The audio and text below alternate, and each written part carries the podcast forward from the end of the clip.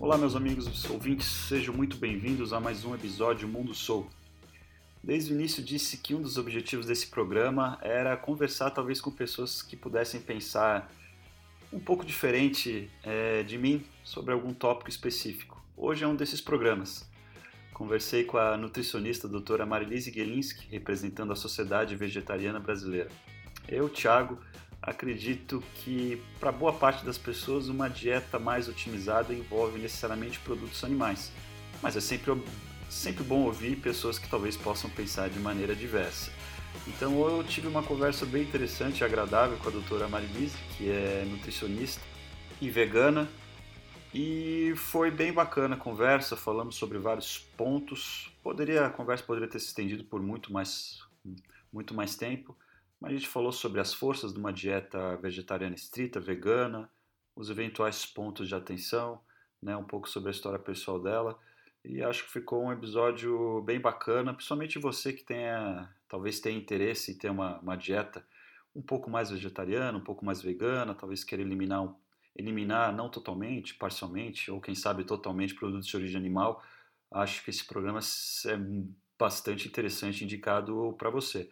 E se você quer continuar comendo produtos de origem animal, talvez seja interessante conhecer alguns argumentos para ter uma dieta sem nenhum produto animal, como uma dieta vegetariana estrita, também conhecido como vegana. É isso, meus amigos. Obrigado, obrigado pela atenção. É, visite o site Mundo Soul, qualquer, qualquer sugestão, dica, dicas, mandem e-mail para mundosoucontato.gmail.com e é isso. Obrigado e aproveite o episódio. Valeu!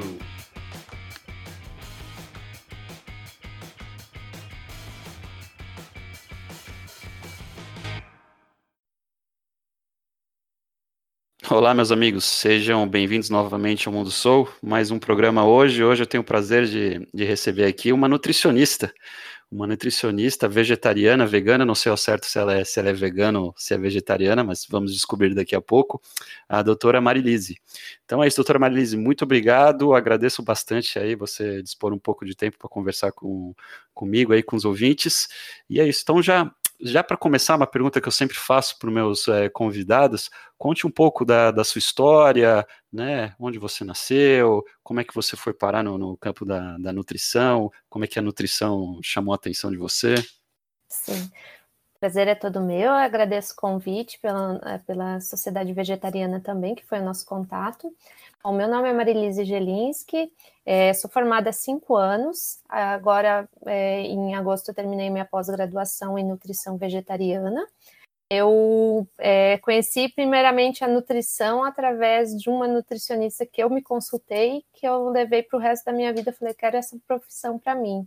E sempre fui apaixonada pela, pela nutrição, os caminhos foram para longe, depois voltaram, e daí eu consegui chegar ao ponto de me formar e hoje em dia moro aqui, eu sou de Curitiba, mas moro aqui em São Paulo já há quase cinco anos.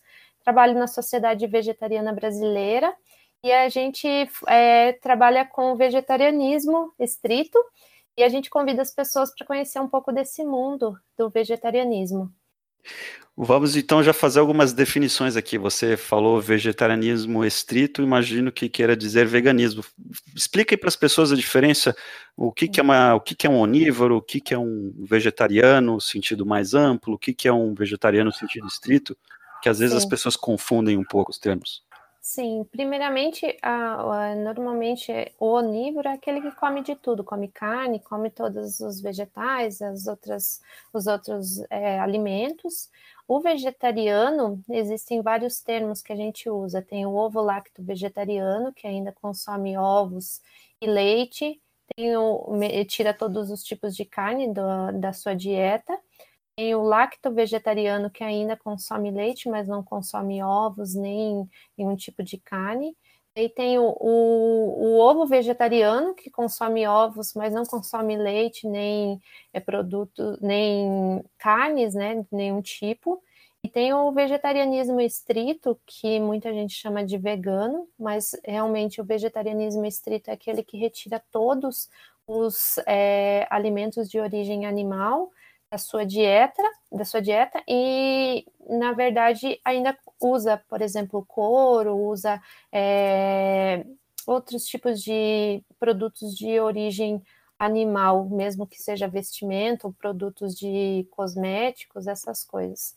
E o vegano é aquele que pratica o, a sua dieta como vegetariano estrito, mas que faz, é, não faz nenhum tipo de uso de produto de origem animal, nem no seu vestimento, nem calçados, é, na alimentação também não. Ele tem a, a, ideia de que não existe nenhum tipo de, é, não usa nenhum tipo de produto que, se, vim, que seja vindo de exploração, tanto animal como é, produtos como mel das abelhas, esses, essa, esses produtos.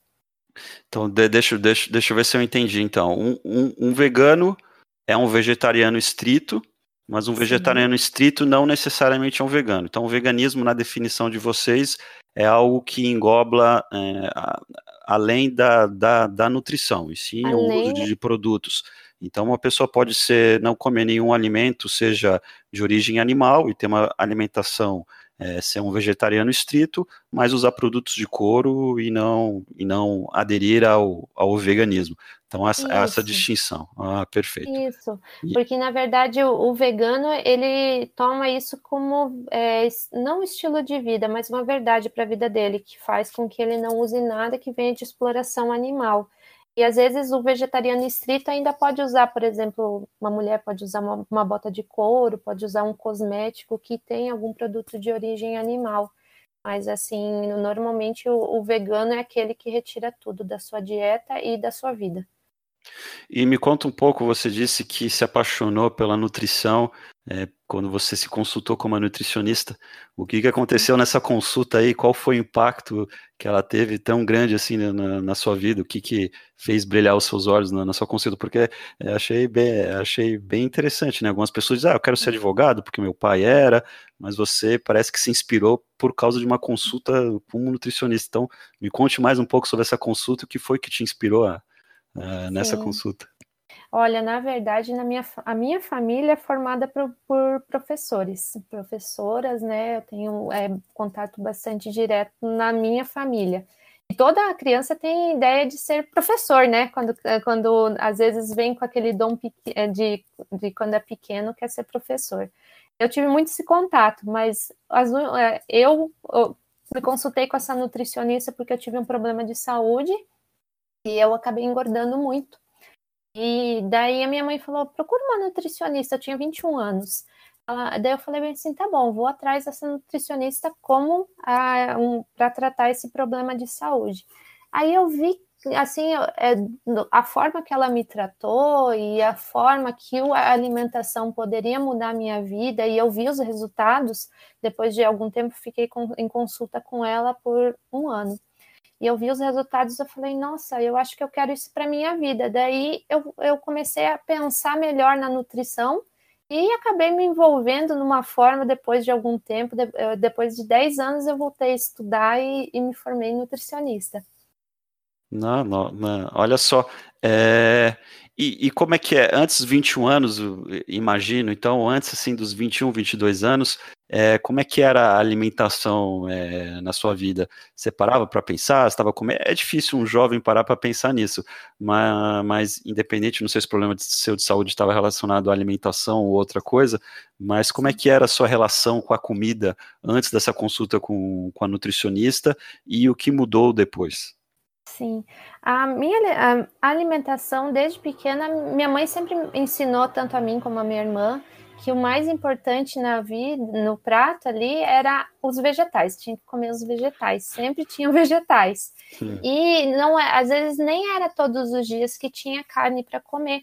E a minha mãe costumava usar bastante soja para fazer bolinho de soja. A gente gostava muito. Depois é, fui crescendo, a alimentação na adolescência era uma alimentação bem diferente, de, no sentido que a gente, na verdade, a gente descobre muitas coisas. Eu não era vegetariana ainda, né? E assim, eu acabei, é, por, um, por um motivo de saúde, por eu ter tomado alguns remédios muito é, que, que retinham líquidos, eu acabei engordando por uma alergia. E daí fui atrás dessa nutricionista E daí eu vi que a alimentação fazia parte de tudo, no sentido de que a alimentação era muito importante para eu eliminar aquele, aquele, aquele peso que eu tinha adquirido. E daí eu pensei assim, nossa, depois que eu aprendi a realmente como comer, aí eu mudei minha alimentação no sentido de que eu vi amplamente como ela funcionava na minha vida.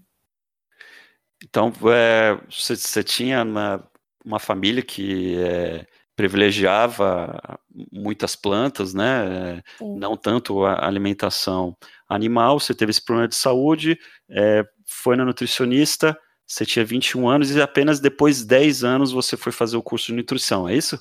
Sim, foi isso. E, e, e, e quando você fez essa mudança, você depois você se consultou com essa nutricionista durante um ano, você mudou sua alimentação, conseguiu reverter o problema da, é, do ganho de peso que você, que você teve com, com, com, com, esse seu problema de saúde. É, mas quando você disse que você ainda não era vegetariana, e não sei nem se vegetariana estrita, quando é que você começou a fazer, quando é que começou a, a, a dar esse clique para você falar, poxa, eu não preciso comer nenhum produto de, de origem animal? Isso foi antes de você fazer o curso de nutrição? Foi depois? Foi, foi antes, foi antes, é, foi logo que eu sou vegetariana, né? Atualmente eu sou vegana, mas eu conheci o vegetarianismo aproximadamente uns 17 anos por aí, 16, 17 anos. E assim, foi através. É, eu sempre gostei muito de, de, de rock, né? E foi através do rock que eu acabei descobrindo, é, descobrindo de como, como é, me atentei, né? Eu sempre gostei muito dos animais, assim, sempre é, respeitei muito os animais, mas eu comia carne no sentido de que não tinha assimilado como era o processo de dos animais serem mortos para gente, para virarem comida para gente, né? Então, assim, eu através do rock eu vi um clipe que me marcou muito, que era é, uma banda chamada Dead Fish, o nome da música era é, proprietários do terceiro mundo, onde todos ah, os eu, frangos. Eu, eu adoro Dead Fish. Na minha Sim, faculdade eu... eu via muito Dead Fish. Proprietários do terceiro anos, é, eu acho que esse não. Sim. Porque tem um, um CD que era que tem a música Cidadão Médio, então acho que eu não conheço essa música, Proprietários do Terceiro Mundo, mas eu Sim. adorava Dead Fish, muito bacana. Sim, eu gosto, Punk gosto rock. muito. Isso, daí acabei vendo nessa através desse clipe onde fazia associação entre as pessoas, os animais entrando no matadouro, que eram frangos, né, vivos e, e era o processo de como eram eh, mortos para virar produto, né? E daí eu, assim, é uma comparação entre as pessoas que fazem o uso do, do metrô, por exemplo. Daí eu parei e falei, nossa, é assim que mata o frango, né? E daí, a partir daquele momento, eu falei, ó, não quero mais comer nenhum tipo de, de carne. No, na, no primeiro momento foi bem complicado, porque você sabe, pessoas do sul têm uma cultura bem grande, bem forte pro, pro churrasco, né? Sim. Então, assim, é, eu e minha irmã nos tornamos vegetarianas praticamente ao mesmo tempo. E a família toda, você imagina, anos atrás, como seria meu Deus, se tornaram vegetarianas, é uma seita, como vai ser a vida delas, como, sabe? Era, e assim, o primeiro momento foi um impacto para a família inteira. Depois, é, aí foi passando o tempo, hoje em dia, assim, as pessoas têm mais vegetarianos na, na minha família, mas assim, eu e minha irmã, a gente era apontada como as duas estranhas que não comiam carne. Mas mesmo assim, a, é, a, minha mãe sempre, a minha mãe continua até comendo carne, já diminuiu bastante o consumo, mas assim, é, para o meu pai, principalmente churrasqueiro, ele falava assim que era uma moda, que daqui a pouco voltaria ao normal. E a gente foi mostrando que com o tempo não voltou ao normal, se tornou um normal diferente do que era o normal dele, né? Sim, e até para os ouvintes que talvez não conheçam, porque geralmente churrasco está associado muito a gaúcho, minha família, por parte de mãe é gaúcha, mas ali, se eu não me engano, a Avenida das Torres, né, em Curitiba, tem Sim. uma churrascaria atrás da outra. Eu sempre falava, ó, quando Sim. chega domingo, os bois sofrem lá, porque é muito Sim. churrasco, o pessoal de Curitiba gosta bastante de churrasco. E achei. E, e, é interessante, você também já pode contar um pouco, porque você falou 17 anos, imagino que há 15 anos atrás era muito diferente você falar que não comia nenhum espécie de produto animal. Não que não existisse, Sim. mas hoje em dia é um movimento que cresceu bastante, já tem, tem né? Você tem restaurantes voltados não só ao vegetarianismo, como ao vegetarianismo estrito. Então, conta um pouco como é que você vê essas mudanças nos últimos 10, 15 anos em relação à a, a, a, mudança mesmo, ao número de pessoas que, que, que aderem a uma alimentação que não, que não envolva carne, produtos animais. Sim, é, na verdade, quando eu me tornei vegetariana na, lá em Curitiba, eram poucos, bem poucos restaurantes que não, não tinham é, tinha opção, opção de comer, né? A não ser só salada, eram restaurantes vegetarianos, acho que deveria ter uns cinco, mais ou menos. Hoje em dia, a gente percebe que o mercado ele está bastante aberto a, a, a esse tipo de, a gente pode dizer, de um regime alimentar porque, por exemplo, quando eu me tornei vegetariana, poucas, poucas as, os lugares que eu ia que é, tinha uma, uma opção de comida vegetariana, né? Era ou era só salada, ou você comia, comia só arroz e feijão. Hoje em dia a gente pode ver que uh, o mercado está muito aberto, porque se for pensar em pesquisa do Ibope, a gente já passa de de, é, de 16 milhões né, de vegetarianos. Então, ah, o mercado... de 7%. É, não, hoje o mercado ele está bastante aberto para isso. E a gente pensa que não, eu também não tinha muita informação, eu só sabia o que era. Eu era ovo lacto vegetariana porque eu falei, eu não quero mais carne na minha vida. E assim, hoje em dia a gente tem onde buscar essas informações. Por exemplo, a Sociedade Vegetariana Brasileira disponibiliza gratuitamente materiais para se aprofundar mais no assunto, né?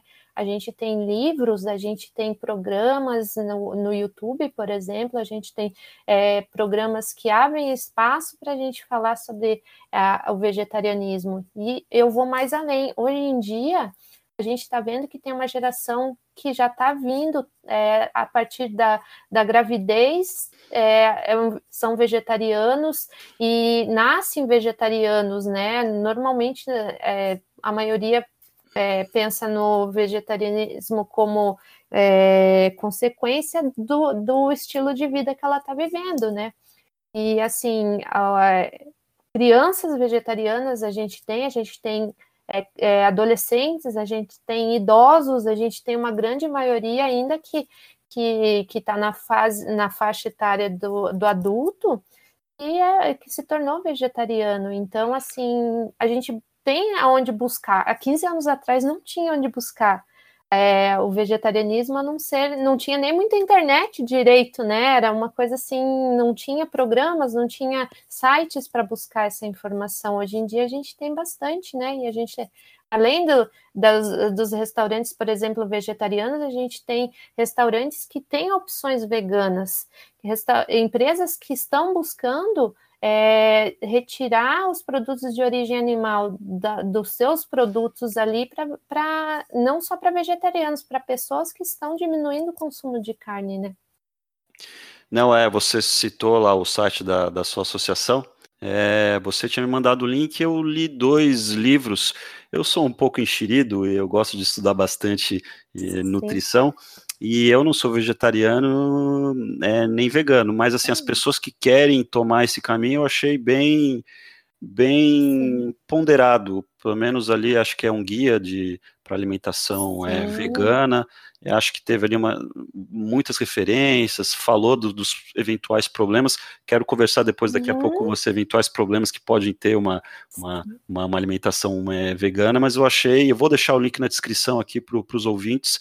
É um, achei, eu achei, eu pensei que eu ia ver algo um pouco mais parcial, mas eu achei bem, bem, bem razoável, bem feito, pelo menos esse livro que eu li, e é gratuito, o ouvinte pode ir lá, é só se cadastrar, você consegue o, o e-book de forma gratuita, é uma excelente é, fonte de informação. Antes de a gente começar a falar um pouco mais sobre as forças ou eventuais fraquezas nutricionais de uma dieta é, vegetariana ou vegetariana estrita, é, conta mais para os ouvintes o que, que faz uma nutricionista. Eu me lembro uma vez eu treinava crossfit e tinha uma nutricionista que treinava é, comigo e ela reclamou: olha, pessoal fala, vê que eu sou nutricionista, acha que eu tenho que saber a, a quantidade de caloria de todos os alimentos, e a, o trabalho de nutricionista é muito mais amplo do que isso.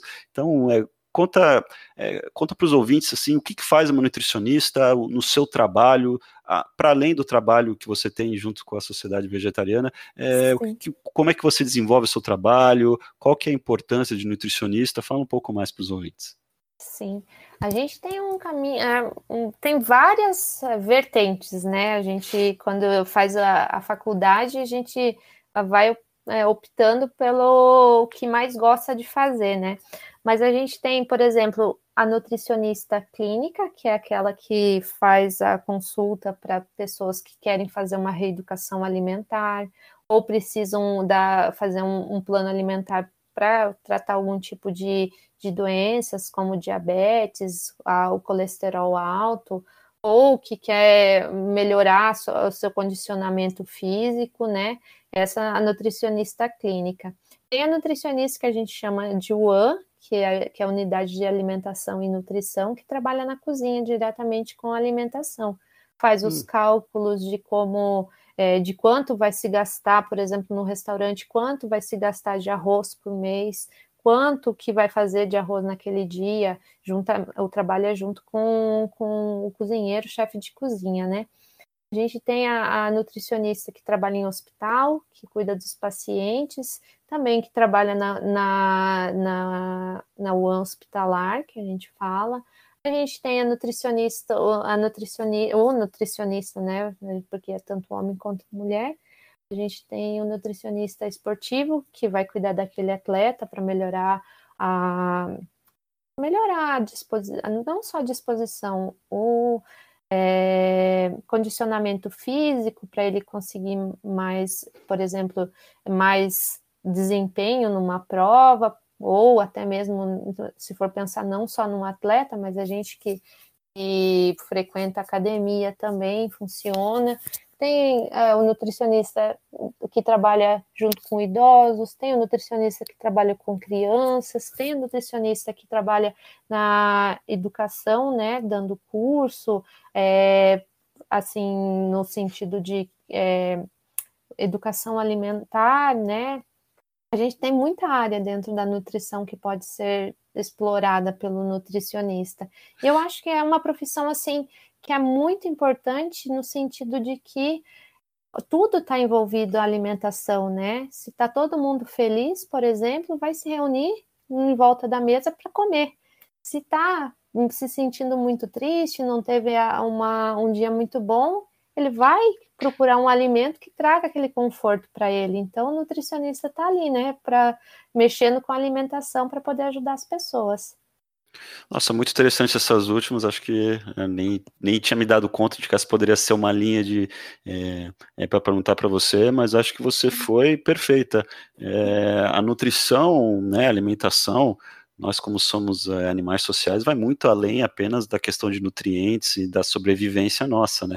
É uma questão de, de coesão social. E quando você falou, realmente, um dos, talvez os momentos, os ouvintes podem pensar aí durante alguns segundos, os momentos talvez mais agradáveis que a gente passa com amigos ou familiares é em torno de uma mesa de comida. E quando a gente está triste, algumas pessoas talvez descontem as frustrações, anseios, ansiedades é, é, na comida. E agora que a gente, deixa eu até perguntar para você, em tempos de pandemia, você está em São Paulo, eu moro em Florianópolis, então aqui tem mais natureza, é, o, a quarentena não foi tão assim é, restrita. É, é em, em, São Paulo, né? Eu já morei um tempo em São Paulo, sou de Santos, então conheço razoavelmente Sim. bem São Paulo. É, com essa quarentena com essa quarentena, com o pessoal mais em casa, é, você viu, assim, pelo menos na sua clínica, não sei se você faz nutri, é, nutrição clínica, você está vendo na sua prática aí um aumento das pessoas talvez estarem exagerando na nutrição, talvez uma, uma alimentação não tão apropriada por causa da, é, da quarentena ou do estresse em relação a essa pandemia? Sim, porque na verdade a gente não estava preparado para o momento que a gente tava, que a gente está passando, né? E assim, é, como eu disse, a alimentação ela está muito relacionada ao, ao estado de, de, espírito, né, do ser humano. Por exemplo, se está todo mundo feliz, vamos comemorar essa, essa felicidade, vamos comer algo bom que traga uma coisa, traga uma lembrança boa para depois lembrar, ah, lembra daquele almoço que a gente fez, lembra daquele café que a gente tomou, né? Por exemplo, e, e na situação onde a gente está passando, a gente mexeu muito com o emocional, né? No profundo, foi no, no mais profundo do ser humano, que é a questão emocional e como você se controlar nesse momento, né? Tem gente que parou de comer porque estava né, ansioso, para de comer. Tem muita gente, a maioria que se sente ansioso, desconta na comida. Então é bastante complicado no sentido de que tá ainda fora, tá ainda não tá no eixo. Porque o que eu falo, a nutrição, até o símbolo da nutrição mesmo é uma balança, é o equilíbrio, né? Saber que, por exemplo, se você comer mais do que você precisa, você vai engordar. Se você comer menos do que você precisa, você vai emagrecer. E o equilíbrio é equilíbrio de corpo e mente. Saber que, por exemplo, eu vou ver um, um bolo, eu vou comer um pedaço, não vou precisar comer aquele bolo inteiro. Mas na ansiedade, você fala assim: ah, vou comer esse pedaço, por exemplo, de bolo. Ah, mas puxa, tive um dia difícil, ai, tá, tá complicado esse confinamento, vou, vou buscar alguma coisa que me dê prazer, vou comer dois pedaços de bolo. É, é, aquela questão de que você está se sentindo no momento de alerta, você não sabe para onde ir, mas você quer alguma coisa que te traga alegria, conforto. E assim, é, a comida dificilmente traz um momento de tristeza, sempre traz um momento, remete a um momento de alegria. Então, você acaba buscando aquele momento de alegria na comida, daí você acaba comendo um pouco mais do que devia. E normalmente muita gente está falando, até as, esses dias eu estava vendo as atrizes que não entram mais nas calças, né? Ah, é? Né, eu, eu, eu, vi, acho que foi a Juliana Paz e a Grazi Massafera, sobre uma comentando que não entrava mais na calça jeans.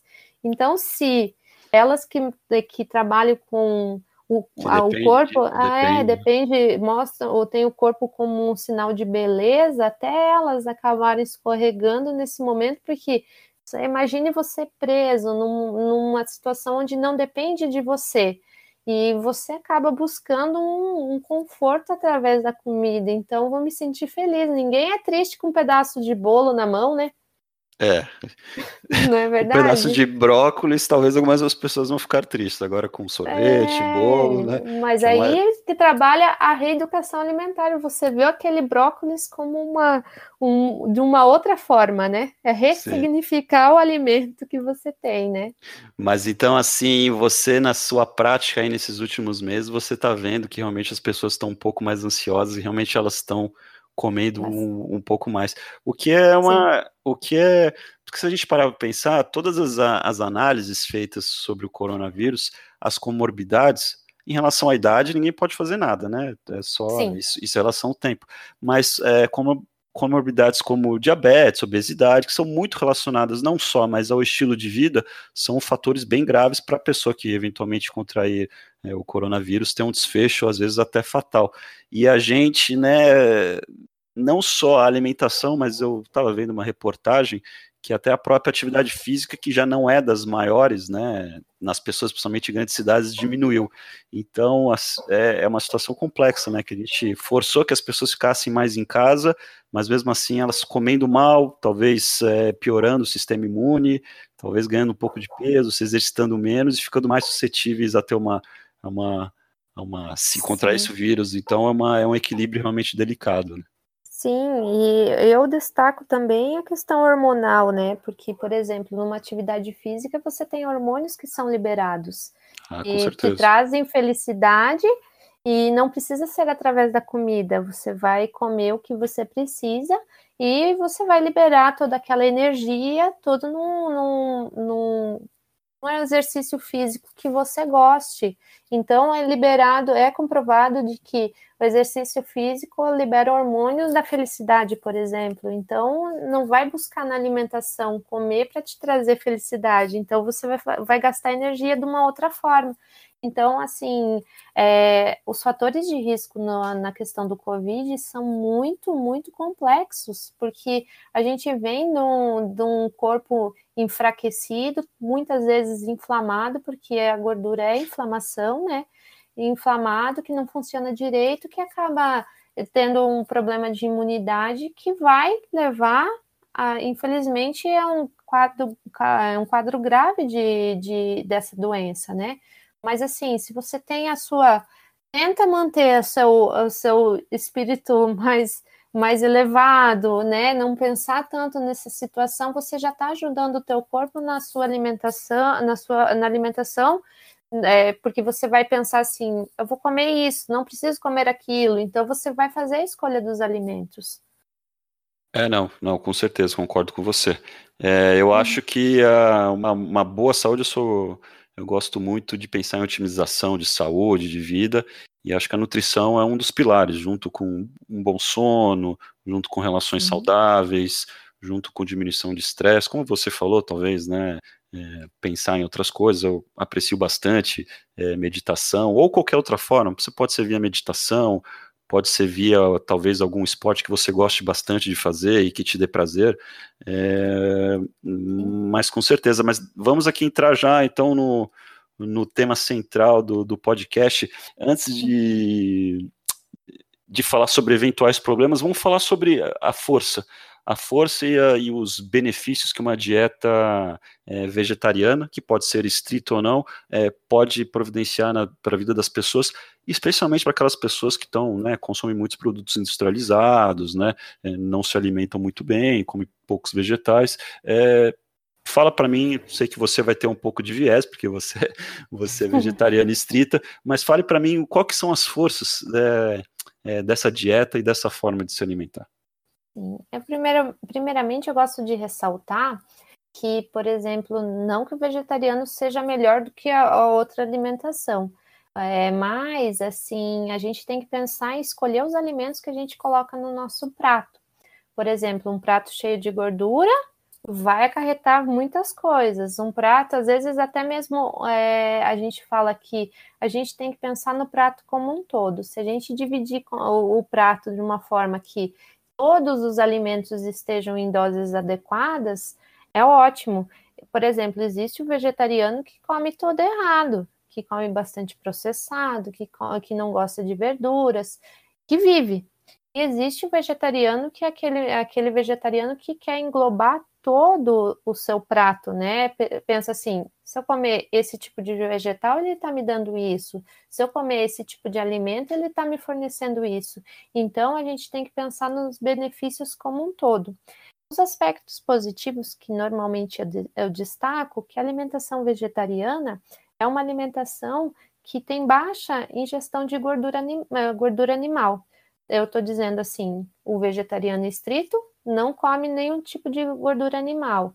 Já o, o, vegetariano ainda consome o leite, o queijo, o ovo, é menos, menos gordura do que às vezes a, a gordura da carne. Então a gente tem que pensar nisso como menor ingestão de gorduras. Então a gente tem que pensar que vão ter, vamos ter menos vegetarianos obesos ou com sobrepeso, porque a nossa população de brasileiros, ela a maior parte, mais da metade tem problemas de obesidade ou sobrepeso.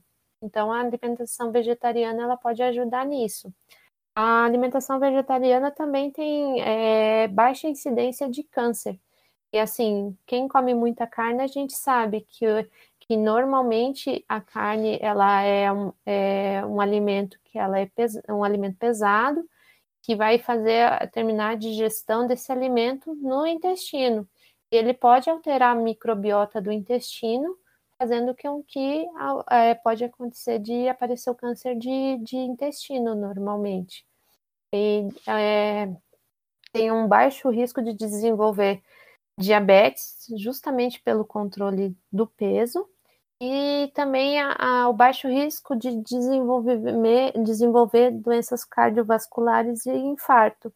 Então, a alimentação vegetariana é muito boa porque aumenta a ingestão de fibras que ajudam no controle do peso e ajudam ao corpo a viver numa harmonia no sentido de que é, não é uma alimentação pesada, é uma alimentação mais leve, menos gordura, que a gordura que é o que é o problema na questão da alimentação mais onívora, né?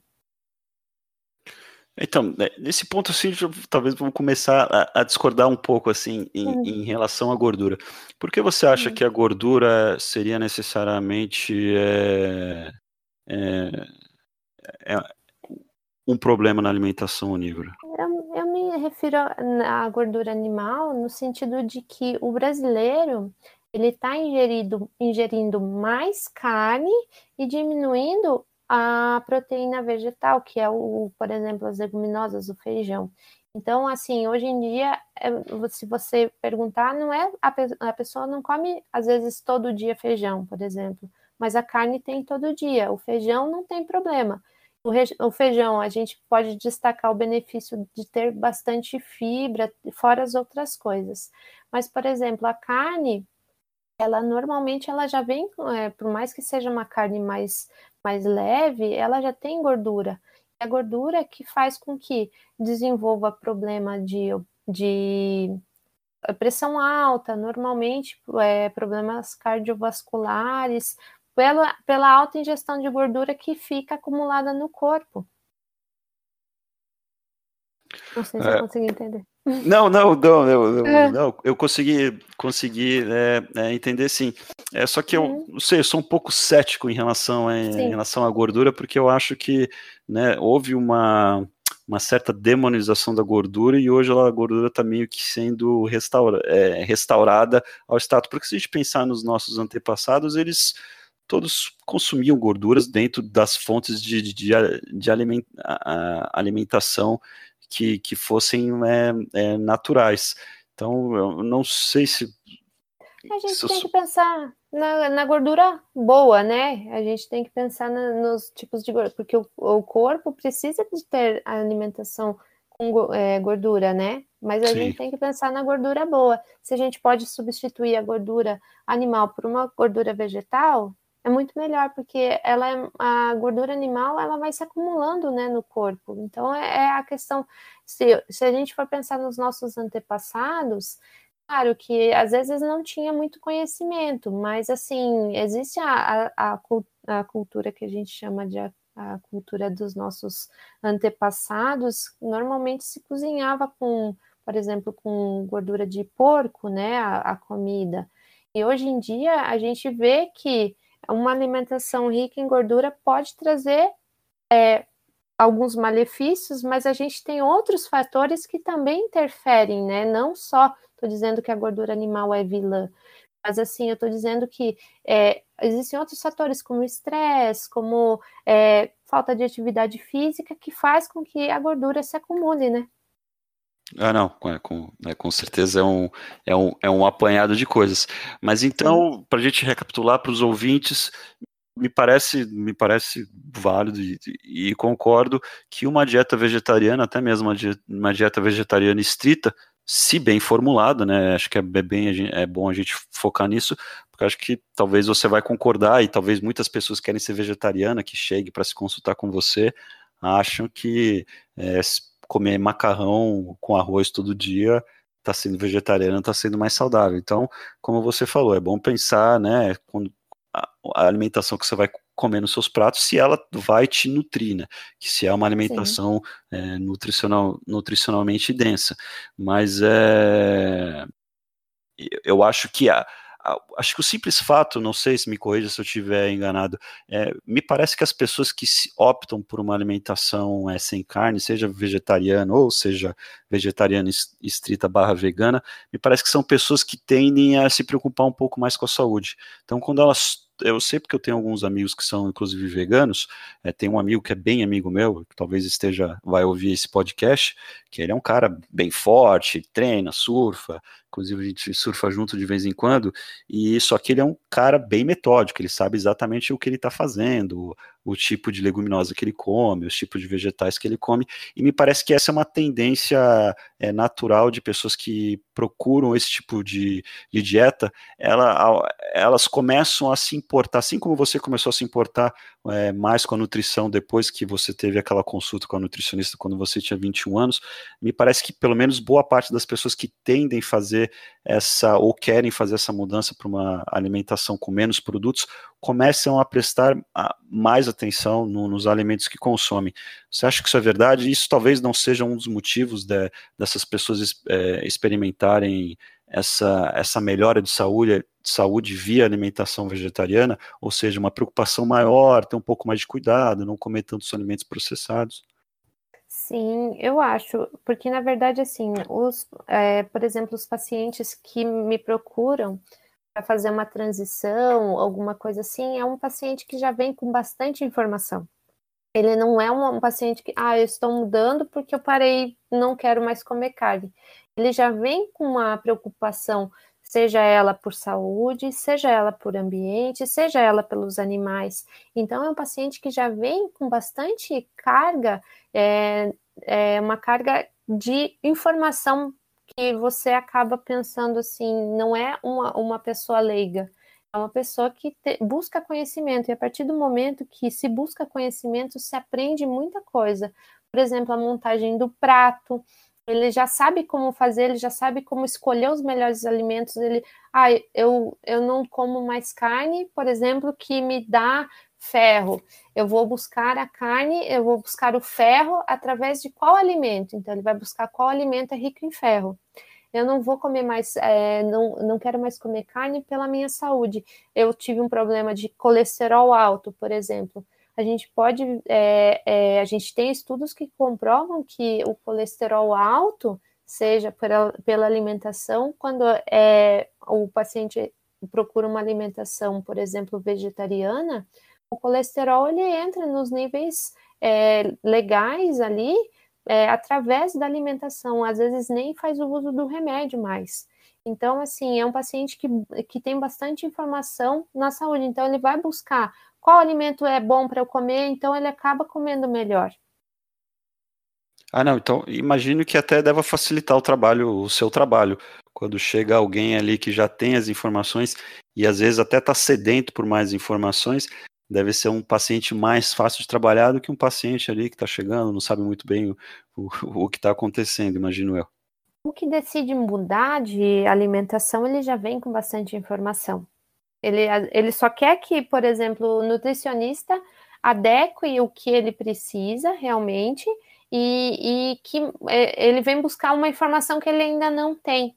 Então, assim, a mudança parte primeiramente dele, e daí ele, ele já foi a, até um certo ponto da informação, ele falou, não, agora eu preciso de um profissional que me ajude. Mas assim, a maioria de, dos vegetarianos, às vezes, eles nem têm alimentação, é, não tem nem é, consulta nutricional. Ele faz por si só, ele busca informação, ele sabe como funciona, e às vezes tem a oportunidade de passar por um, por um nutricionista ou um médico que apoie a decisão que ele tomou, né? Sim, sim. Sim, não, é, não, perfeito. Você falou de ferro, começou a falar de alguns é, é, micronutrientes. Vamos falar então agora, talvez, de, um, de uns potenciais problemas. Né? Vamos ver qual é a sua opinião. Eu anotei alguns micronutrientes e você talvez fale se você acha que é um problema, não é, se tem que, se uma pessoa que resolver, somente é, um, um, vegetariano estrito precisa é, prestar atenção ou não. Eu acho que o primeiro que você deve, e essa acho que é meio que ponto pacífico, seria a vitamina B12, imagino eu, porque a vitamina B12 a gente não tem em, em quantidades significativas em produtos de origem é, vegetal. E a vitamina B12 é importante né, para a produção de hemoglobina, que é a, a molécula que, que a, a, célula que transporta, a molécula que transporta é, oxigênio, é importante na, em funções é, neurais. Então, me fala um pouco mais sobre a vitamina B12 e se, e se, não, e se é ou não importante que vegetarianos e, e principalmente veganos é, suplementem. Sim, eu, eu não chamaria de pontos negativos, eu chamaria de pontos de atenção. Perfeito. Assim, a, a, a Pontos questão... de atenção. Isso, porque na verdade, assim, é... toda alimentação ela tem que ser planejada. Se, por exemplo, eu só costumo comer macarrão, por exemplo, macarrão com molho de soja. Eu não vou ter todos os nutrientes, não vou conseguir atingir a quantidade diária de todo, dos nutrientes mais importantes. Então, a gente tem que ver a alimentação como um todo. A montagem do prato é, é, o ideal, é o, o ponto principal para ter uma boa alimentação. Mas a gente tem assim os pontos de atenção, a vitamina B12, principalmente para não digo só para veganos, eu digo para vegetarianos, eu digo para onívoros, todas as pessoas elas precisam verificar como está o nível de B12 no seu organismo. Porque além de todas as informações que você já passou do, da falta de vitamina B12, a gente tem que pensar que é, a vitamina B12 eu chamo da vitamina do cérebro. Porque quanto mais se gasta, menos se tem. Então, é, a gente tem que pensar que a vitamina B12 ela está disponível nos produtos de origem animal em pequenas quantidades. Por quê? A vitamina B12 ela está no solo, ela, ela, vem, ela vem de bactérias. Então, a, a, o nosso, a nossa vida de lavar alimentos, de higienizar tudo, fez com que a gente a, a vitamina B12 eh, sumisse naturalmente da, do nosso, do no, da nossa alimentação. E eu não estou dizendo para as pessoas a partir de hoje não lavar mais os alimentos. Continua a lavar da mesma forma, higienizar, que é muito, muito importante. Mas assim, por exemplo, o animal ele vai buscar a vitamina B12 ali do solo, ele vai, vai fazer a síntese da B12 como a gente faz, e ele vai armazenar principalmente no, no fígado. E normalmente as pessoas falam, ah, e qual que é o alimento que mais tem vitamina B12? É o fígado bovino. Porque o armazenamento fica no fígado. Tanto para a gente, a gente, como a gente também é animal, então o processo é praticamente parecido, a gente vai fazer a absorção no intestino e vai armazenar no fígado. E se a gente não tem um intestino que funcione normalmente, se a microbiota do intestino ela está é, deficiente, a gente não vai absorver essa vitamina B12. Então, não só o vegetariano, mas o, o, a pessoa que também come carne pode ter deficiência de vitamina B12. Então, o que eu, eu normalmente falo, tanto para os meus pacientes como para os ouvintes, sempre pedir o exame de vitamina B12 para ver como é que tá. E a partir disso a gente faz a suplementação via oral, porque daí a suplementação via oral, a dose é diferente para cada pessoa. Tem pessoas que são vegetarianas, veganas há anos que não tem problema de vitamina B12. Tem pessoas que são vegetarianas ou veganas há meses que têm problema de vitamina B12 e onívoros também têm. Então, eu acredito que assim, fazendo o exame de sangue, a partir disso você vai ver se precisa ou não suplementar. E ela é muito importante. Normalmente, médicos acabam esquecendo dessa vitamina. Pedem um hemograma completo para fazer o seu check-up, mas esquecem da vitamina B12. Não, não poderia concordar mais com você. Eu, como gosto, como falei, de otimização, eu faço um, um, painel completo de exames. Eu acho que realmente você tem que testar a vitamina B12.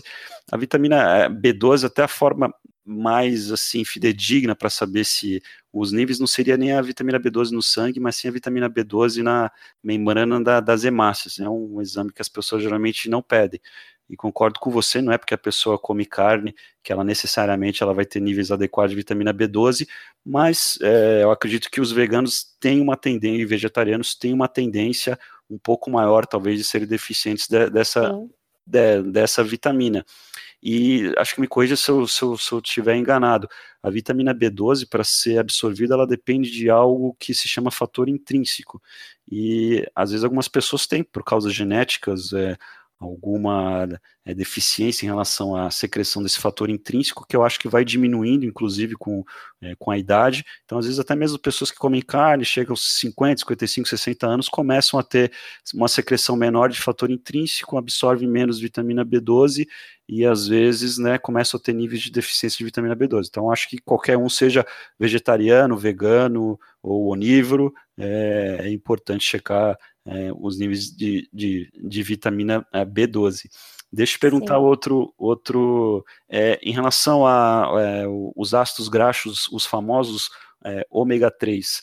É, existem três tipos, basicamente, de ômega 3, que é o. Eu não vou saber falar o nome dos ácidos, eu sei só, a, só sei o, é, o, a abreviação, que é o ALA, que é o, que é o ácido alfa-linoleico, e o EPA Sim. e o DHA, que a gente acha basicamente em, em peixes é, gordurosos, principalmente de água fria. E em produtos vegetais a gente só acha o, o ácido alfa-linoleico, que não é a forma é, bioativa no nosso organismo.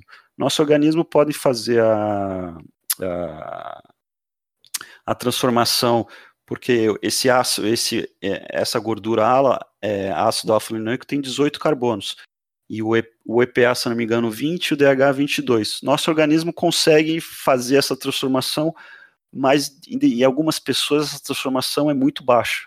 Às vezes é menos de 1% do, do ALA para o DHA. E o DHA é uma, uma gordura super importante, principalmente para a formação cerebral. É, grávidas são aconselhadas a suplementar com suplementação com ômega 3 de DHA. É, você teria uma atenção, como você em relação a vegetarianos, veganos, em relação a, a, ao, a, aos ácidos ômega 3? Olha, normalmente o que a gente indica numa dieta que não tem erro é um produto bem simples que a gente usa, que, por exemplo, é o azeite de linhaça, o óleo de linhaça.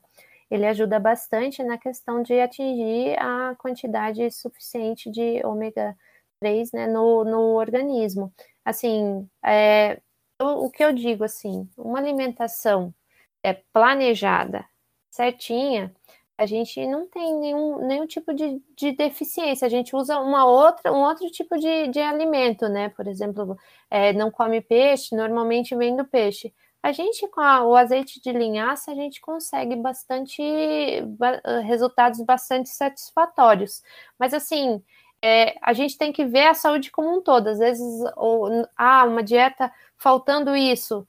Ah, tentam fazer de uma outra forma, que nem a gente, é, por exemplo, pensa na questão da alimentação como um todo. O ômega é, é necessário? É. Dá para usar dessa forma? Dá. Mas tem às vezes coisas que a gente mais se preocupa do que com o ômega 3, né? E nas grávidas, normalmente a gente suplementa. A gente tem é, cápsulas que dá para suplementar e a gente faz o exame normalmente para ver como é que tá a questão do, do colesterol, essas coisas, para ver como é que precisa suplementar e se precisa, né?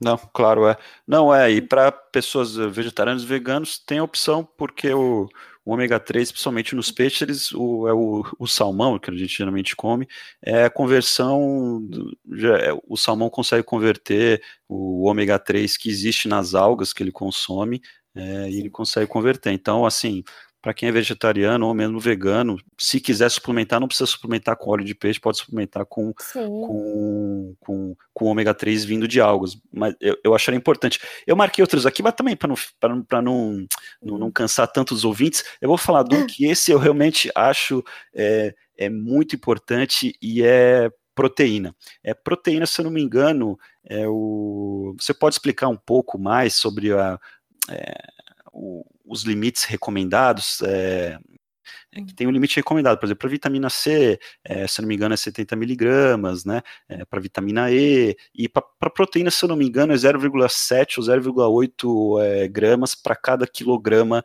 é, corporal. Então, se uma pessoa tem 70 quilos, se é 0,7, ela deveria consumir mais ou menos 50 é, gramas de, de, de proteína. E, e, essa é uma das, entre aspas, pontos de atenção ou crítica que algumas pessoas fazem à dieta vegetariana e vegana, é que poderia ter alguma dificuldade de você cons conseguir uma quantidade de proteína e de aminoácidos é, é, adequada.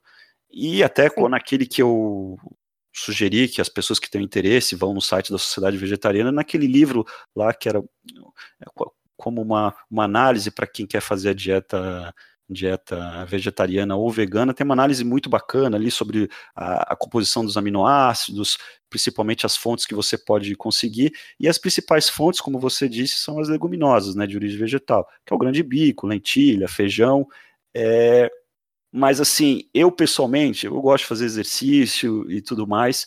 Eu acho que, aí gostaria da sua opinião, eu acho que esse limite de 0,8 gramas por quilo é, é, muito baixo. Eu, assim, eu já li algumas pesquisas a respeito e eu acho que o, o limite para uma, uma, um nível saudável seria muito maior do que isso.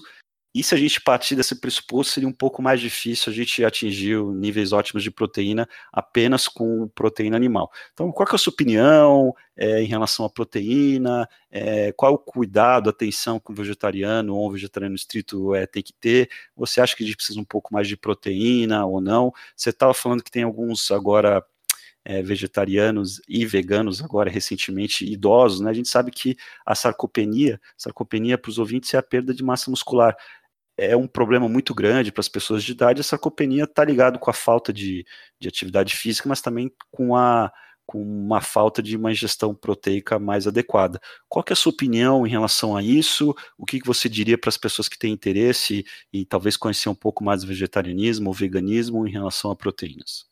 Sim.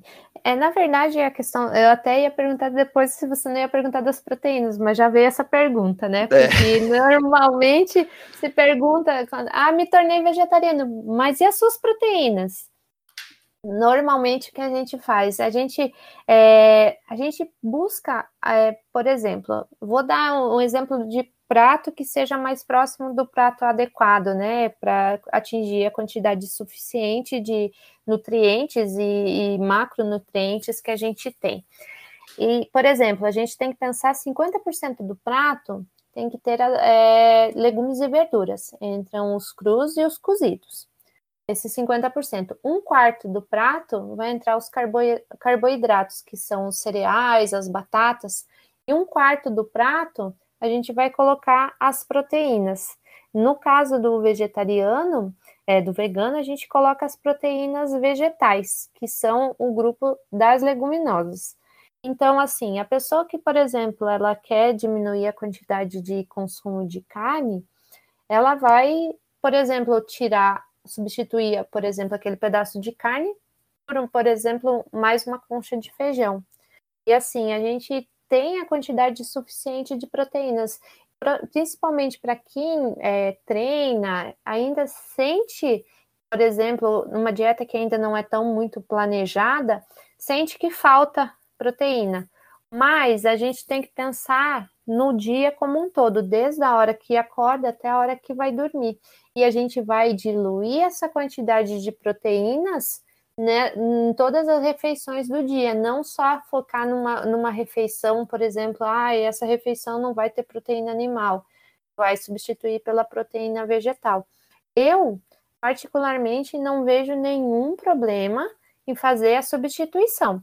E até mesmo, é, por exemplo, pessoas que têm um, uma atividade física mais intensa, quer tomar uma proteína em pó, é, é, normalmente as pessoas usam bastante whey, que é a proteína animal, ela vem da proteína do leite.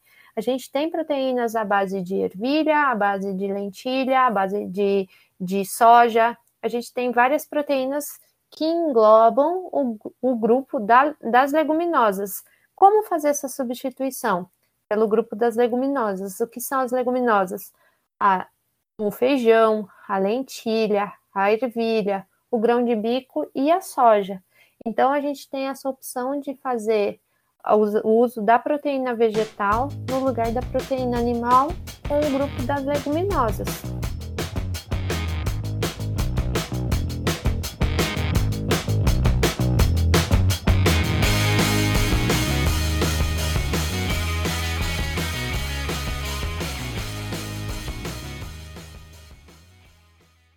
Voltamos aqui, deu um probleminha técnico. Se algum ouvinte souber algum programa do que o Discord, ah, esse programa, vou te dizer, viu, doutora Marilise. Mas então, como eu estava perguntando para você, você falou que uma das fontes, e eu concordo, se, a, se as pessoas quiserem é, substituir a, a proteína é, animal para uma proteína de origem vegetal, necessariamente elas vão ter que ir para o grupo das leguminosas, que é o feijão, que é a soja, grão de bico, grão de bico que eu, que eu adoro, principalmente quando é feito como humus, acho uma delícia. É, mas as leguminosas, elas têm ao, alguns antinutrientes, inclusive um deles é o ácido fítico, que é uma molécula que tem a capacidade de se ligar com alguns minerais e torna alguns minerais que tem nas leguminosas que são importantes, como zinco, cálcio, entre outros, um pouco é, menos biodisponíveis para absorção no nosso organismo. É, aqui em casa, a gente costuma colocar as leguminosas em molho durante 24 a 36 horas para que haja, para que elas, é, até esqueci o termo em português, sprouted, né, é, para que elas germinem, e, e, com esse processo de germinação a quantidade de ácido fítico dá uma bela diminuída. É, isso é um, isso é um, é um ponto de, de, de atenção para você? Você acha que não? É, como você teria alguma, alguma explicação em relação a essa relação do ácido fítico, de alguns antinutrientes da, da, das leguminosas? Precisamos ter alguma atenção especial em relação às leguminosas? Sim, a, o, a gente chama de remolho, né? O, o remolho ele é muito importante para fazer com que esse, esses fatores antinutricionais sejam dissolvidos nessa água e que sejam desprezados, porque os fatores antinutricionais, é, por exemplo, as leguminosas, elas são ricas no ácido fítico, como você falou, e eles impedem que seja feita a absorção ou aproveitamento total delas, né? Absorção tanto de ferro, cálcio, zinco, que são muito importantes, e, e o, o, remolho faz com que esse, esse ácido fítico, que ele é, é hidrossolúvel, ele se dissolva nessa água e essa água ela tem que ser desprezada, porque tem muita gente que fala assim: ai, deixei de molho e ai, vai todos os nutrientes pura nessa água, eu vou cozinhar com essa água mesmo. Aí o problema tá na questão que não vai sair os nutrientes, vai sair os fatores antinutricionais que impedem que esse alimento seja aproveitado integralmente. E assim, a gente pode ver que o, o por exemplo, normalmente o grão de bico, ele solta muita, é tipo uma espuminha, né? Ah, sim, fica uma espuma. É a gente que coloca durante 24, 36 horas, fica uma espuma, uma espuma muito espessa. Sim, é, é tanto é, a lentilha é o que menos é, menos fica fica essa espuma. Sim. Mas assim, os, os outros é, as outras leguminosas soltam muita espuma. Isso é tudo um fator antinutricional que impede a absorção total desse alimento. Então, o que eu falo para as pessoas? Façam o remolho, porque o remolho vai ajudar muito, tanto não só é, nos fatores antinutricionais, como no cozimento. Ele vai cozinhar, o alimento vai cozinhar muito mais rápido também. E se a gente for pensar na, só complementando a questão da proteína, por exemplo, a, a, proteína animal, ela é, é, ela é mais, eles chamam de mais completa. Mas a proteína vegetal, se combinada com outra, ela se completa e, fornece todos os aminoácidos que são precisos para o nosso corpo. Por exemplo, o arroz e o feijão, ele, a gente chama de casamento perfeito, porque os aminoácidos que faltam no feijão se completam com o arroz. Então, assim, é, é, a carne ela tem um, a, a, amino, a cadeia de aminoácidos mais completa, mas o arroz e o feijão se completam para poder atingir toda a quantidade, a quantidade necessária de proteínas daquele alimento. Então, é, comer arroz e feijão é muito importante. Não, é, concordo é, plena, é, plenamente que é, geralmente nas carnes, se eu não me engano, no, principalmente no ovo, você tem um, um perfil de aminoácidos é, bem completo e bem biodisponível. E é difícil você encontrar isso, na, isso na, nas plantas. Mas se uma pessoa quiser evitar produtos de origem animal, a saída com certeza é fazer esse casamento entre diversas fontes de proteínas vegetais que elas acabam se completando e dando um perfil completo dos aminoácidos que a gente chama é, é essenciais. Essencial, sempre quando você ouvir essencial em nutrição, é, ouvinte, a doutora Marilise me corrija se eu estiver enganado, é, é essencial, não que outros nutrientes não sejam essencial, mas é essencial porque o nosso corpo não produz. Então, os aminoácidos essenciais não quer dizer que são 20 aminoácidos que, que basicamente o nosso corpo. Aminoácidos são pequenos é, peptídeos que a gente usa para formar é, as proteínas, e as proteínas formam absolutamente tudo no nosso corpo, desde o nosso tecido, do DNA, unha, cabelo, e os aminoácidos não essenciais nós conseguimos sintetizar é, endogenamente no nosso corpo. Os aminoácidos essenciais nós não conseguimos, a gente tem que obtê-los de forma exógena na dieta. Então, se a pessoa quiser ter uma uma, uma, uma, alimentação que não tenha produtos de origem animal, é, o, o recado foi dado pela doutora Marilise, é muito importante fazer uma, uma dobradinha, um casamento, e às vezes mais, é, né, vários tipos de proteína é, é, vegetal, porque elas vão acabar se, se, se, compensando e ter um perfil mais completo de, é, de aminoácidos. É, é, por aí?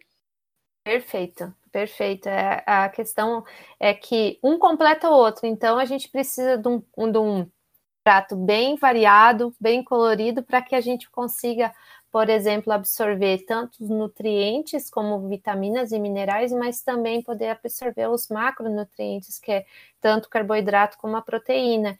Então, é, é muito importante a gente pensar como um todo, né? Não é só pensar num, num, num um alimento isoladamente. É pensar no todo, no todo alimento, todo prato que faz bem para a saúde, né?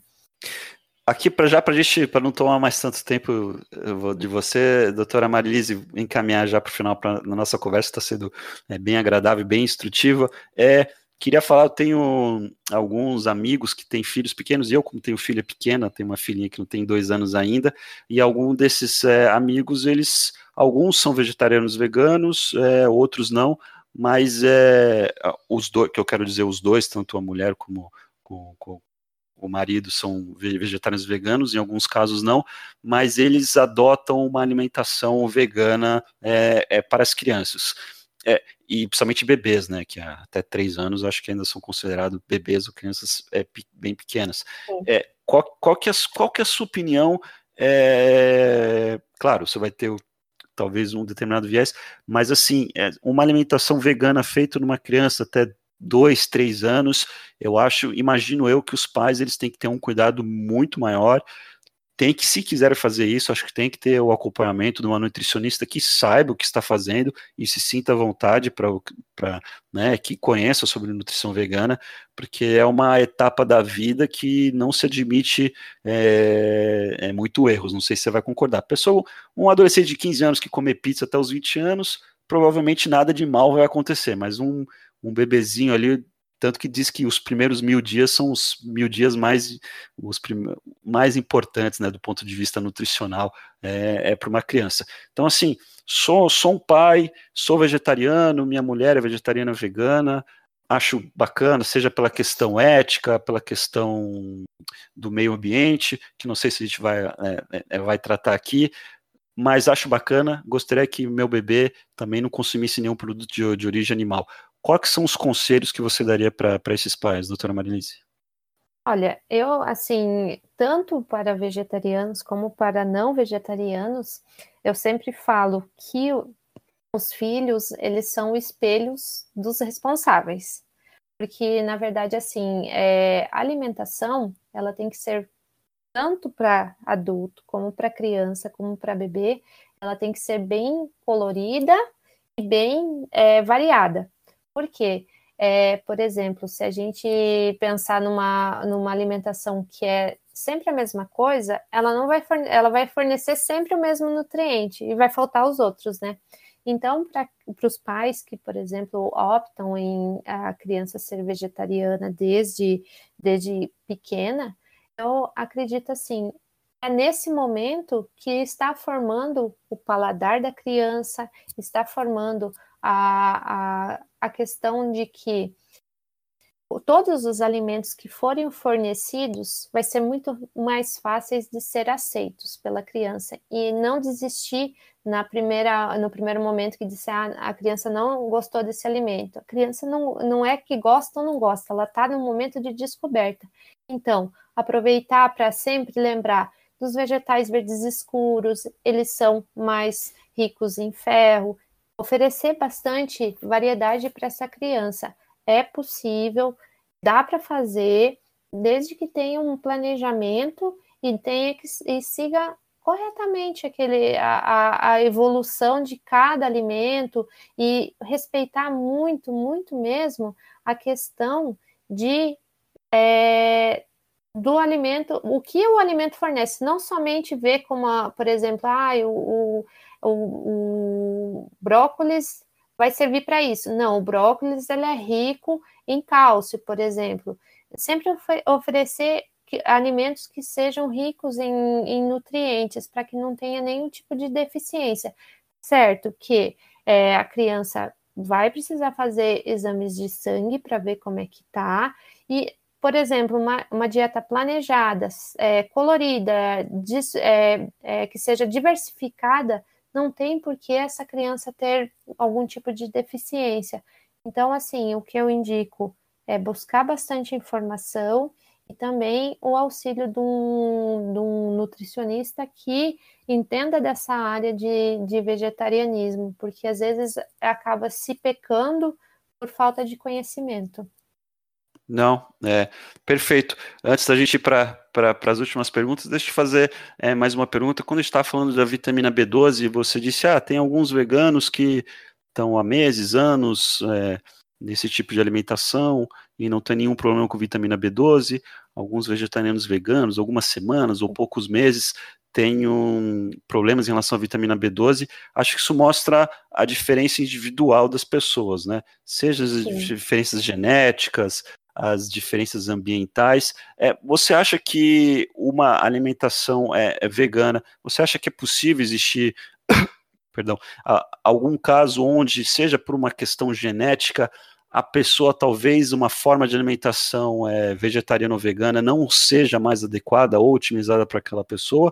Ou você acha que não é possível que todas as pessoas possam ter uma saúde é, ótima com uma, com uma alimentação vegetariana, vegana? E eu falo aqui talvez o mesmo, a pessoa que consuma carne, é, talvez se alimente, pode ter uma, uma saúde ótima, mas alguma pessoa por questões genéticas, seja como você falou, eu acho que o colesterol, eu estou para chamar um especialista cardiologista de colesterol, que é um assunto que eu gosto bastante, eu estudei é, bastante como leigo, acho muito complexo. Mas algumas pessoas podem ter, por uma questão genética, um colesterol bem elevado e talvez uma dieta vegetariana, ou às vezes até mesmo vegana, ser, ser uma dieta é, boa para ter um, níveis mais melhores, um perfil lipídico melhor. É, mas você acha que isso pode acontecer também com algumas pessoas em relação à dieta é, vegetariana, e principalmente a dieta, é, a dieta vegetariana estrita, ou você acha que não, que se bem formulada, planejada, não há motivo de todos não poderem, todos que querem ser, se tornar vegetarianos ou veganos, terem uma saúde otimizada?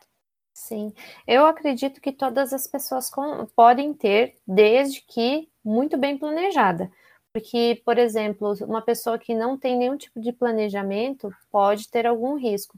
Mas existem fatores, N fatores, tanto genéticos como de saúde mesmo, que precisam um pouco mais de atenção. Não que seja impossível, precisa um pouco mais de atenção, mas a gente consegue manter uma, uma saúde bem, é, bem legal sendo vegetariano. Assim, qualquer pessoa, desde a, da, do bebezinho, desde a gestação, o bebê, a criança, até o idoso, ele consegue ter uma alimentação vegetariana desde que bem planejada, no sentido de que saber que todos os alimentos são importantes naquele prato, né? Porque tanto onívoros como vegetarianos, a gente sabe que tem gente que não come nada interessante e daí busca um profissional da saúde quando está no, no limite de, de acontecer alguma coisa mais, mais complicada, né? Então, qualquer um pode consegue.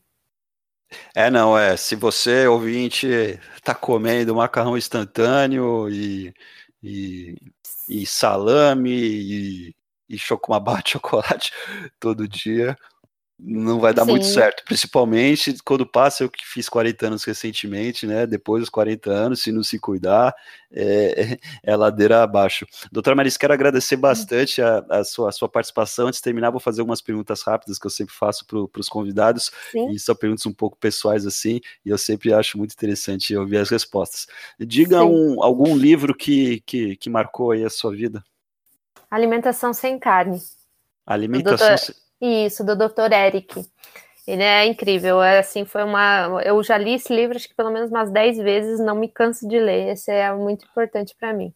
Olha só, esse livro eu não, não conheço. Eu conheço alguns médicos vegetarianos veganos conhecidos é, lá fora, mas esse eu não, não tinha ouvido falar.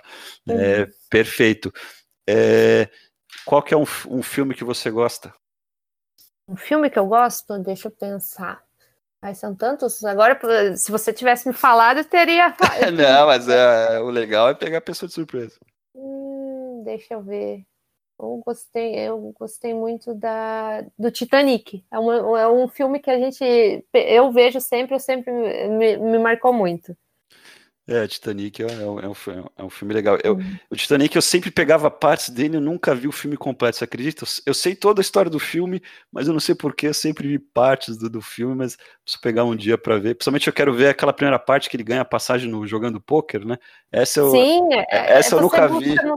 você busca bastante, você tira bastante informações, por mais que a gente já saiba o final, a gente busca bastante, a gente cada, cada vez que você assiste, você encontra um detalhe que você faz, faz você pensar. Eu gosto muito dele. Ah, não, eu, eu adoro filmes assim que eu gosto bastante, eu vejo várias, várias vezes e eu concordo com você. Cada vez você vai vendo um detalhezinho que você fala, puxa, aí o filme se torna ainda, ainda, ainda mais bacana. É, o que que essa epidemia é, de Covid, ela, o que que ela, qual o impacto que ela teve teve na sua vida, na sua vida pessoal, te fez refletir sobre alguma coisa, sobre alguns valores que talvez você não estava dando atenção e agora você talvez vai dar mais atenção? Alguma coisa que, que te impactou negativa ou positivamente? É, ressignificar sentimentos, né? E foi uma questão assim, foi uma questão em todo mundo teve a sua questão interna, mas assim para mim foram é, mudanças, ressignificar bastante sentimentos. Legal. E agora, a, a, última pergunta que eu acho a mais interessante de todas: você tem quantos anos, doutora Marilise? Eu tenho 38 anos. 38, então acho que vai dar para perguntar. É, o que, que, a, o que, que a Marilise fala, falaria para a Marilise com 20 anos de idade? Que você não se tornou vegetariana antes? essa, é, essa gosta mesmo do, do que faz Sim, e do que. Que é... bom. É, é, acho interessante, é bom ter pessoas que acreditam na, na, naquilo, naquilo que faz. Como eu disse, eu, eu como carne, eu acho que uma alimentação é mais otimizada pelo menos para boa parte das pessoas, precisa ter produtos ah, alimentícios, mas acho muito interessante quando vejo uma pessoa assim que, que acredita naquilo que faz e procura ajudar as pessoas, e eu acho que é, a nutrição é um dos pilares mais importantes. É, quando eu vou visitar meus pais em Santos, já faz um tempo, por causa da pandemia, é, me assusta a olhar as pessoas na rua, ver como a maioria está com sobrepeso, obesa, né, e como as pessoas estão se alimentando mal, né? Então, com certeza, se a pessoa quiser ter uma alimentação mais saudável, mais saudável, ela não incluir produtos animais, eu acho que é muito melhor do que ter uma alimentação do que boa, que a maioria das pessoas é, tem hoje em dia. Então é isso, doutora Marilise. É, com últimas palavras, onde as pessoas podem conhecer mais sobre o seu trabalho, ou às vezes querem, ó, oh, gostei bastante dela, moro em São Paulo, quero ter uma consulta com ela, quero entender mais de, de, vegetarianismo, fale um pouco mais onde que as pessoas podem encontrar mais informações sobre você, seu trabalho e a associação que você faz parte. Sim, é, eu quero primeiramente agradecer muito o convite, né, pela oportunidade de poder falar sobre isso, porque eu, eu além de ser vegetariana, amar a nutrição, eu assim, eu amo alimentação, eu amo cozinhar, a, a nutrição, ela é minha vida, tanto dela que eu, tanto que a minha vida que dela eu fiz um trabalho, né? Um trabalho de vida, um tra eu trabalho na Sociedade Vegetariana Brasileira, trabalho no departamento de campanhas, e assim a gente trabalha muito com a segunda sem carne, e é pensar que através da sua da, do nosso do nosso é, estudo, a gente pode levar para as pessoas a nossa palavra falando que é possível que diminua, se não consegue ser vegetariano, diminua a quantidade de carne do seu, do seu prato, os produtos de origem animal. E assim, a gente está cuidando da saúde, da saúde das pessoas, dos animais, do, do planeta. E assim, quem quiser buscar mais informações sobre mim, tem o meu Instagram, que é nutricionista Marilise Gelinski. E assim, a gente conversa, eu gosto muito de falar sobre vegetarianismo, mas eu não sou aquela pessoa que prega, que vai, aquela pessoa chata que vai atrás. Não, se a pessoa quer falar comigo, converso sobre isso, converso sobre outros assuntos, mas assim, a gente sempre tem uma, a gente busca levar no amor a, a, a nossa mensagem que é possível, que dá para fazer, que cientificamente não vai morrer e vai dar, dar tudo certo. Perfeito, Marilise. Agradeço mais uma vez bastante a sua presença. Obrigado mesmo. E que continue aí ajudando aí as pessoas que porventura querem, né? Acho que não necessariamente você atende só as pessoas que querem ser vegetarianas uhum. ou veganas, mas as pessoas que quiserem, com certeza, é, procure uma nutricionista que, que entenda. Doutora Marilise, passou aí o Instagram dela, entre em contato se você achar que é, que, que, precisa de uma orientação. Se você é onívoro, come carne, eu acho que se você eu acho que todos precisam de orientação de um bom médico e de um bom nutricionista. Então é isso, muito obrigado, um grande abraço, quem sabe a gente não se fala novamente. Obrigada a todos. Valeu.